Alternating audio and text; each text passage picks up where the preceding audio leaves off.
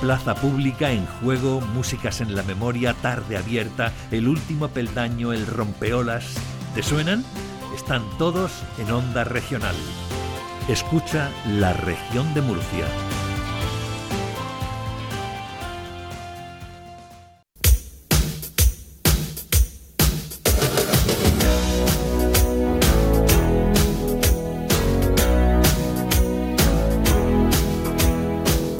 Reacción en cadena, un programa patrocinado por Repsol. Pues en este espacio que tenemos de ciencia y de divulgación vamos a acercarnos a eh, ver qué es, lo que, qué es lo que nos proponen en la Biblioteca General y la Facultad de Química de la Universidad de Murcia, la Academia de Ciencias de la Región. Su presidente es Ángel Fernández. Ángel, buenas tardes. Hola, buenas tardes. Pues se ha puesto muy lejos el micro. Vamos a acercárselo, ¿Ah, sí? que, no Ah, haya, que no haya miedo ahí al, al Bien, bien, micrófono. bien, perfecto, Ahora sí. perfecto. Ahora sí. Bueno, nos proponen un, un paseo por, eh, por una visita que hizo Albert Einstein a, a España, de la que se cumplen ahora 100 años. Sí. Y, y bueno, que tiene muchas, eh, muchas anécdotas curiosas. Y, y, en fin, ¿qué, qué es lo que contáis en la, en la exposición? Vamos a ver, en principio lo que nos llamó la atención es que eh, eh, se, se inició en Madrid una exposición para conmemorar los 100 años de la visita a España y entonces pues eh, pensamos que, mm, que esa exposición tenía que venir a Murcia, o sea, no se podía quedar solo en Madrid y efectivamente tuvimos suerte, contactamos con el comisario y cuando terminó en Madrid aquí está. ¿Y qué pretendemos contar? Pues sobre todo cómo estaba la ciencia en aquel momento. Es decir, ¿alguien entendía a Einstein cuando viniera a España? Y efectivamente descubrimos que sí, que había científicos que lo, que lo entendían, o por lo menos que le podían seguir las charlas. Bueno, es que, es que eh, Einstein todo lo que propone en su momento, que estamos hablando de hace un siglo, era muy rompedor, no solamente para un país que a lo mejor está un poquito atrasado como España, sino también entre sus propios compatriotas, ¿no? Efectivamente, efectivamente. Fue tan rompedor que cuando el Comité Nobel eh, intentó darle el premio, como no entendían muy bien lo que, lo que había propuesto, entonces dejaron vacante ese año el premio, el año 1921, y se lo dieron en 1922, pero no precisamente por su teoría de la relatividad, sino por eh, una propuesta que había hecho sobre el efecto fotoeléctrico. Que eso sí lo entendieron. Eso sí lo entendieron, efectivamente. Y dicen, bueno, porque aparte es verdad que hay cosas que estamos viendo en los últimos años eh, que dicen, bueno, y por fin se demuestra esto que ya dijo Einstein. Yo no sé cuántas veces he visto ese titular. Sí, porque en su teoría de la relatividad general hacía una serie de previsiones que en aquel momento no se podían comprobar. Y Claro. solamente se pudo comprobar el, el famoso eclipse que dirigió Eddington acerca de, de- de la posición de, de determinadas posiciones de las estrellas. Y luego, conforme ha ido avanzando la tecnología, pues cada año se, se- se- se prueba algo que Einstein ya había previsto. Claro, pero es verdad que hasta que no se prueba, eh, a lo mejor lo que digo eh, no se entiende bien, pero hasta que no se prueba no es ciencia del todo, ¿no? Es una hipótesis todavía. Sí, lo, lo que pasa es que, digamos que la matemática que hay detrás de los fundamentos de, de la teoría de la relatividad es tan potente que la matemática es correcta. El Claro. problema es ya, ya el experimento. Demostrarlo, claro, Eso claro. es. Bueno, pero estamos en 1923. ¿Cómo estaba España en ese momento? Pues en aquel momento mm, hemos tenido la suerte de descubrir que no estaba tan mal como pensábamos. Había por lo menos una docena de profesores universitarios que sí eran capaces de seguirle. De, de hecho, muchos de ellos eh, habían salido al extranjero y dos en concreto habían tenido contacto con él antes de venir a España. O sea, que ya le recibieron como alguien a quien conocía. Efectivamente. Lo que pasa es que eran jóvenes que estaban estudiando fuera y no se atrevieron a hacerle la invitación. La invitación se hizo mucho después, eh, en el año 21, aprovechando que él iba a hacer una estancia en Japón y, y antes de llegar a Japón iba a visitar muchos países.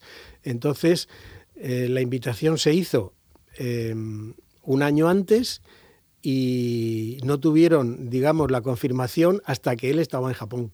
Ajá. Y entonces dijeron, sí, sí que vamos a pasar por España, ¿no? Efectivamente. Bueno, no estuvo solo en Madrid, eh, creo que estuvo también en Zaragoza, ¿no? Estuvo primero en Barcelona, En Barcelona. dos días.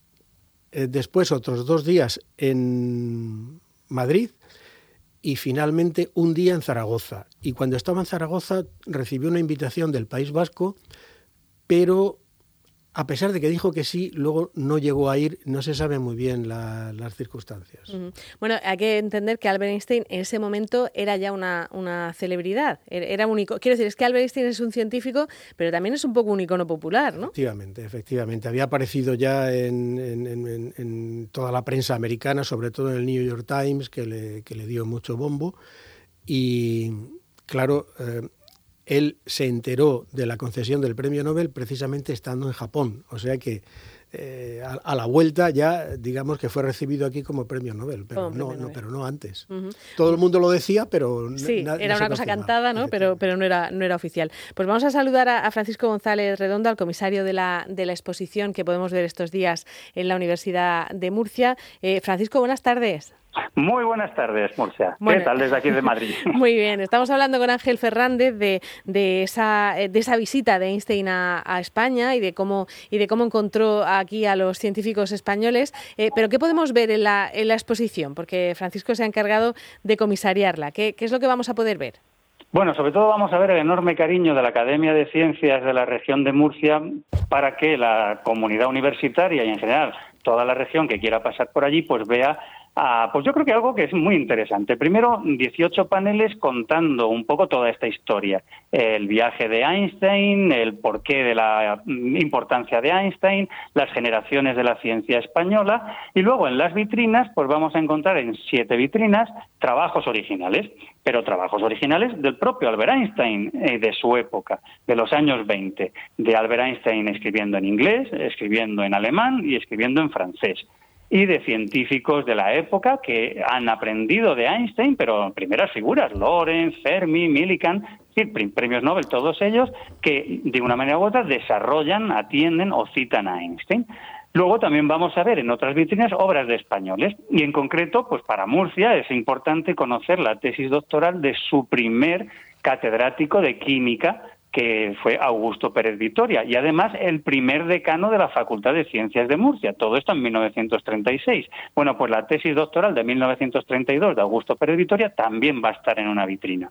Y va a haber sobre todo trabajos de los científicos españoles que fueron aprendiendo la obra de Einstein y divulgaron la obra de Einstein para que el resto del alumnado y del profesorado pues se fuese eh, empapando y entendiendo unas teorías pues que no son elementales, claro. Así que todo eso en seis más una vitrinas, todos trabajos originales de Blas Cabrera, de Esteban Terradas, de José María Plans, de mm, Puchadam y también de las generaciones que les precedieron y que permitieron esta edad de plata. Pues van a ver un trabajo de José Echegaray, nuestro primer premio Nobel de literatura, pero que era matemático, sobre teoría matemática de la luz de 1870, o dos de Santiago Ramón y Cajal, en alemán y en español sobre fotografía de los colores, porque de alguna manera se dedicó a cuestiones también de física. En fin, hay más de 100 trabajos originales de la florinata, de la ciencia internacional y también de los representantes españoles de esa física española que quería converger con Europa. ¿Y, tiene que ver algo, o sea, hay alguna consecuencia de esta visita de, Albert Einstein? ¿Les estimuló de alguna manera o se ve alguna consecuencia de que hubiera estado por aquí el científico? Pues muchísimas gracias porque es la pregunta capital. Eh, para los científicos, la invitación a Einstein que empezó a, cursarse en el año 20 significaba un acicate tremendo. España llevaba siglos de decadencia y se estaba abriendo al mundo a través de pensiones en el extranjero y de científicos que conocían a científicos europeos de primer nivel.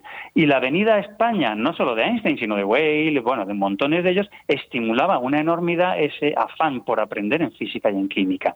Entonces, cuando ya se certifica, se confirma que sí va a venir o que es muy, muy probable, se ponen como locos a trabajar, sobre todo los matemáticos, porque al fin y al cabo eran unas, teorías con mucha matemática. También los físicos, pero menos. Y toda la sociedad probablemente no entiende nada, pero sí valoran de tal manera la figura de Einstein que cuando llega a la estación de mediodía a Madrid hay una multitud esperándolo. Cuando quiere dar una conferencia sobre relatividad en francés, que tendría poca gente, sobre unas teorías que no entiende nadie, da lo mismo. Todos quieren estar ahí. La prensa se vuelca. Las tiras cómicas pues pueden decir, papá, ¿hay alguien más inteligente que Einstein? Y responde el papá, sí, el que lo entienda. Es decir, que, que toda España durante ese casi mes que está por aquí entre Barcelona, Madrid y Zaragoza se ha revolucionado y lo que ha hecho es crear en la sociedad española un instinto, una nueva cosa que no existía, el afán por aprender, el dejar de acomplejarnos y el intentar entender la ciencia para proporcionar ciencia nueva. Entonces, toda esa sociedad Mm, recibiendo a Einstein como si fuese una estrella del rock, pero no es una estrella del rock, sino es la máxima figura de la intelección de la física internacional, pues es un, ejemplo de que algo estaba cambiando en España. Por eso lo llamamos la Edad de Plata. Ajá, bueno, o sea, la verdad es que es, muy es muy curioso que, eso que se conociera a Einstein como una celebridad, como un icono popular, le decía yo antes a, Ángel, cuando en realidad eh, no se entendía muy bien, ¿no? ¿Qué, es lo que qué es lo que suponía todos los todo lo que él estaba avanzando, ¿no? En cuanto a la, a la ciencia.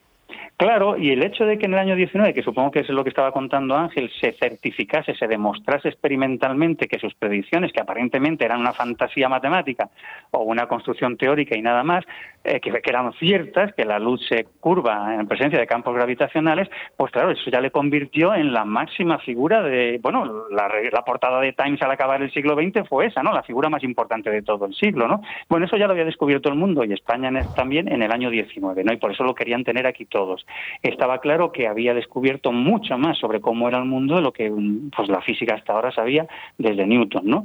Y claro, eh, aunque la gente no lo entendiera, lo valoraban. Ya nos gustaría en el siglo XXI a los profesores universitarios que se valorase la tarea que hacemos y se valorase la ciencia como se valoran pues otros ámbitos de la cultura. Bueno, hemos tenido otras figuras icónicas como Marie Curie, que comentábamos antes fuera de antena Ángel Fernández y yo, que estuvo incluso en la región de Murcia, aunque fuera de una manera puntual. Eh, hemos tenido a final de siglo a Stephen Hawking. No sé si ahora mismo tenemos algún científico que sea que, tenga esa equivalencia en cuanto en cuanto a icono popular, no, no solamente a, lo que supone relevante lo que ha hecho, sino sino a la fama. Pues me temo que no. Eh, Stephen Hawking que quizás fuese el último icono que teníamos en la ciencia. Tenemos muchísimos científicos y realmente estamos esperando a ese nuevo Einstein que nos demuestre, sin llamarse Einstein, que Einstein se había equivocado. bueno, o que, más que que se había equivocado, que como es imposible, y el propio Einstein sabía, no podía explicarlo todo. El mundo del macrocosmos, venga, quedaba en manos de Einstein, pero el mundo del microcosmos, lo que llamamos física cuántica, pues se escapaba. Y lo que necesitamos es un mega matemático físico químico que sea capaz de tener en su cabeza todo eso y que sea capaz de proporcionar una nueva teoría unificadora como hizo Einstein. Y me parece que empezamos con un problema. Creo que no tenemos todavía la matemática que necesitaría ese genio. Einstein, o en época de Einstein, sí existía, eh, y se fue desarrollando para que esas consideraciones de Einstein del año 5 o de luego las posteriores del año 15 pues se pudieran expresar matemáticamente. Pero para expresar esa unificación yo creo que no existe esa matemática y quizá ahí está el problema. Bueno, Ángel, ¿qué opina de lo que está diciendo Francisco? Totalmente de acuerdo, totalmente de acuerdo. Tenemos mucha, mucha gente buena, muchos científicos extraordinarios, pero cada uno en su parcela en su parcela. Hay muy buenos matemáticos, muy buenos físicos, muy buenos químicos, pero no está la figura que, nos interesaría. Bueno, pues oye, habrá que, habrá que buscarla y sobre todo habrá que eh, crear las condiciones de estímulo para que surja esa, esa figura, ojalá en España, pero si no en otra parte, en otra parte del mundo no nos importa. Y quizá este tipo de exposiciones eh, va por ese camino, ¿no, Francisco? Por, por animar a las vocaciones científicas. Es que esa es la idea. Decía la ley de reforma universitaria, la primera ley de universidades de la democracia, en su artículo 1, que son funciones de la universidad al servicio de la sociedad, primero la investigación, segundo la docencia, pero en tercer y cuarto lugar el hacer partícipe a la sociedad de nuestro trabajo.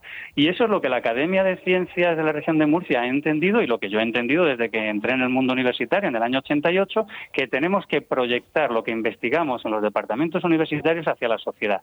Y las exposiciones, las conferencias o estos programas de radio pues son capitales para lograr eso, llegar a la llevar la ciencia a la sociedad, la cultura científica que se merecen nuestros ciudadanos. Muy bien, pues eh, Francisco González Redondo es el comisario de la exposición, Ángel Fernández, presidente de la Academia de Ciencias. Recuérdenos dónde está la, exposición.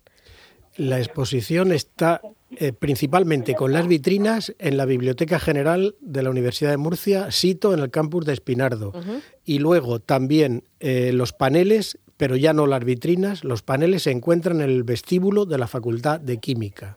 Muy bien, pues en todos eh, hay que darse un paseo, está claro, por el campus de Espinardo para ver eh, esa visita que hizo en su momento Albert Einstein a España y lo que supuso para estos científicos de la, de la Edad de Plata. Ángel y Francisco, muchísimas gracias a los dos. Pues muchas gracias a vosotros. Muchas gracias a vosotros. Hasta luego. Onda Regional. Escucha la región de Murcia.